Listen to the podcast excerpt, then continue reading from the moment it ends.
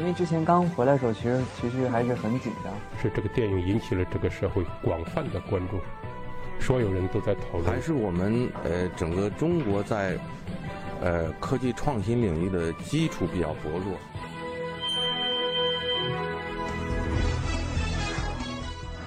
影响有影响力的人，中国新闻周刊。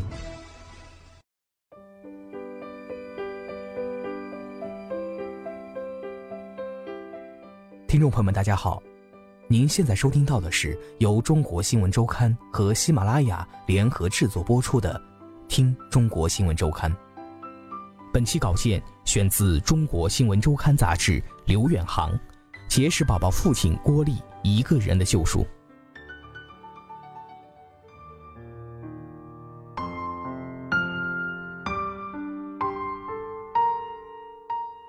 安县看守所与雅士利集团总部所在地仅仅隔了几个街区，即使在被转移到几十公里外的揭阳监狱之后，郭丽依然觉得雅士利集团好像还在监狱的隔壁，如同一头看不见的巨兽，伴随着他度过了这一千八百多个日日夜夜。转到揭阳监狱之后，饮食和住宿条件依旧很差，郭丽经常拉肚子。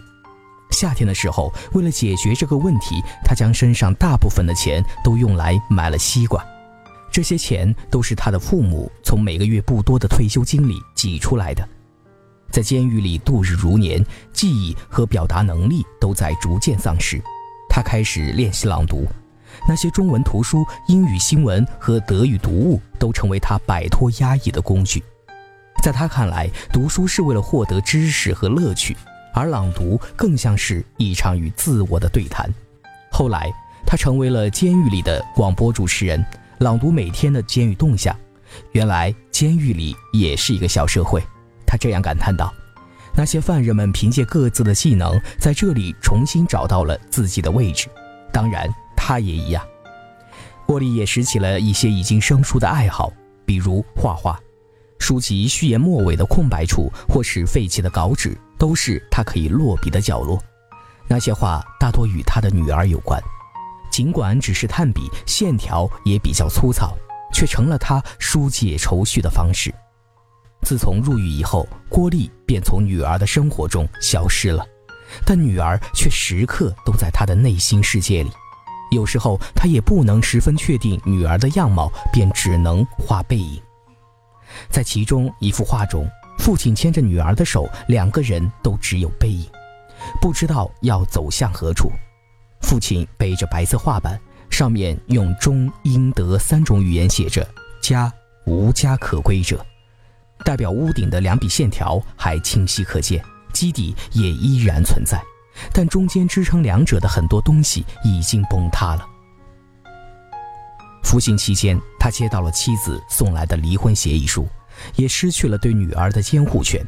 郭丽的父母身体不好，母亲常年患有糖尿病，在郭丽入狱以后便常常失神。二零一二年的一天，他不慎滑倒，造成股骨骨折，为此动了一次手术。然而郭丽依旧不想放弃，他开始有意识地阅读与民事诉讼法相关的书籍，为的是刑期结束之后继续上诉。他越来越感到平和。在不断的阅读中，获得了更多的勇气，不再因孤独而感到沮丧。郭丽忽然觉得，监狱生活在某种程度上也是一种修行。虽然后来每每提及入狱，自负的郭丽仍然将其称作一种构陷和耻辱，但他却在监狱的日常生活中扼住了一些弥足珍贵的东西。二零一四年七月二十二号，郭丽结束了狱中生活。他将那些画和两箱书籍带了出来，却也不得不放弃了一些没有读完的图书。他甚至觉得有些遗憾。郭丽入狱以后，他的父母想尽了办法向北京的司法机关和媒体反映情况。他的父亲负责写信，母亲则负责寄信，一切的希望都被寄托在那些陌生的收件地址中。然而，这些信件全部石沉大海，他们的身体和精神。慢慢的垮了下来。后来，他们联系到了广东省高级人民法院，但被告知，想要重审此案，上诉方必须到广东出席开庭。两位老人此前已经为打官司花了很多钱，一直靠不多的退休金过活，而且年老多病，身体和经济能力都很成问题。直到郭丽此前的律师联系到他们，在去广东出差的时候，顺道作为郭丽父母的委托人出席了开庭，这个难题才得以解决。二零一三年五月，郭丽父母的再审申请被正式受理。二零一四年七月出狱以后，郭丽经过了长时间的查证与追踪，终于找到了具有关键作用的录音和书面材料，证明当时确实是雅士利集团主动联系郭丽，让郭丽提出赔偿要求，并在报案以后仍然引导郭丽撰写书面申请，继续进行所谓的高额勒索，这让已经尘封数年的案子再次出现了改判的曙光。一来，并不是我主动提出来的。二来报案之后继续引导我撰写申请，这根本不是我犯罪。郭丽说，在查证的过程中，郭丽也有了一些意外的发现，有些结果甚至让他难以置信。他万万没有想到，就在他被捕一周之前，前妻给雅士利集团写了一纸声明，声称坚决反对郭丽的做法。更让郭丽备受打击的是，前妻在声明最后写道：“女儿目前身体状况良好。”并无任何症状表现，这样的声明也使得郭丽在这次精心策划的围捕中孤立无援。郭丽觉得前妻虽然没有多少维权意识，两人在2008年之前也已经有了离婚的想法，但他再怎么样也不至于不顾女儿的健康。郭丽更愿意相信前妻是在张某等人的诱导与胁迫下才写了那个声明的。在后来终于等到改判结果之后。面对媒体的采访，郭丽坦诚：“我没有感谢的人，我也不激动，除了悲愤，我很平静。”如今将近五十岁的郭丽觉得，过去十年的经历很坎坷，倒霉了这么久，也许接下来的生活就顺了。但事实上，有些事情已经无法重新开始。郭丽现在患有周围性神经系统损伤，记忆力低下，有时也会感到晕眩，经常迷路。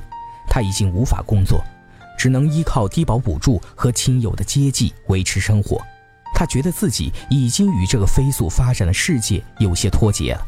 智能手机更加复杂，微信的很多功能他也觉得非常陌生。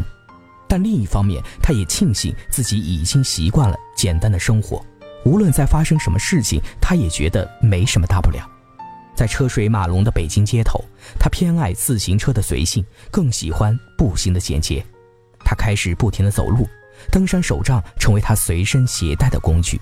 从西直门到青年宫，从新街口再到积水潭，他在这个依旧充满活力的城市，试图找回身体里旧日气息。找不到方向的时候，索性一路走下去，在天黑的时候打车回家。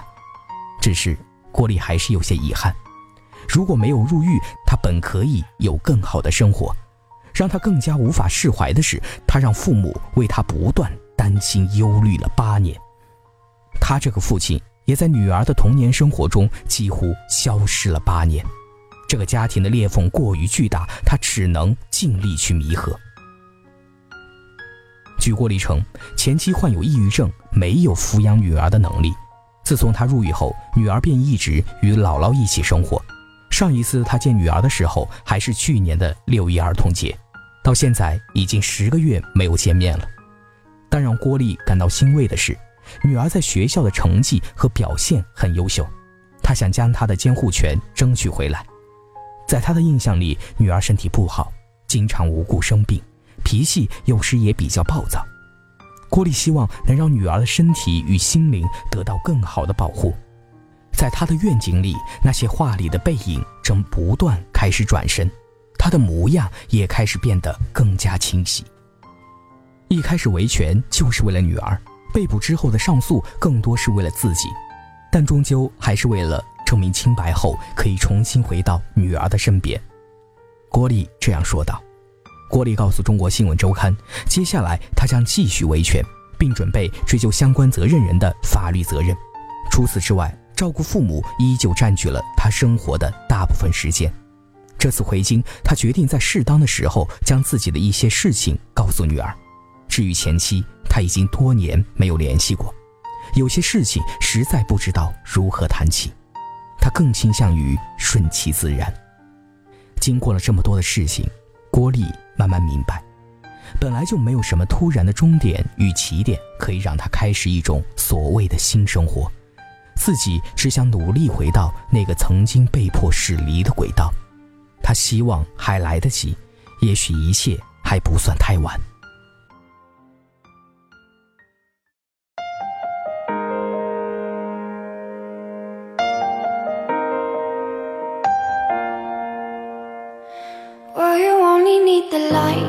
Burning low.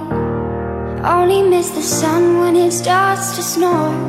Only know you love her 以上便是本期节目的全部内容，感谢您的收听，欢迎大家在喜马拉雅中订阅《中国新闻周刊》杂志，每周我们一起听周刊。the road when you're missing home. Only know you love her when you let her go. And you let her go.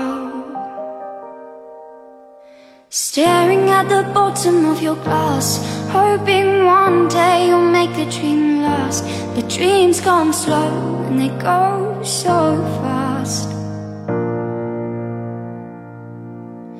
You see her when you close your eyes. Maybe one day you'll understand why everything you touch surely But you only need the light when it's burning low. Only miss the sun when it starts to snow. Only know you love her when you let her go. Only know you've been high when you're feeling low. Only hate the road when you're missing home. Only know you love her when you let her go.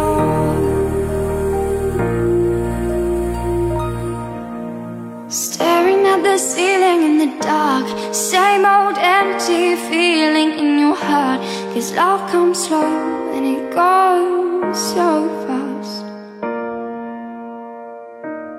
Well, you see her when you fall asleep, but never to touch and never to keep. Cause you loved her too much and you dive too deep. Well, you only need the light when it's burning low. Only miss the sun when it starts to snow. Only know you love her when you let her go.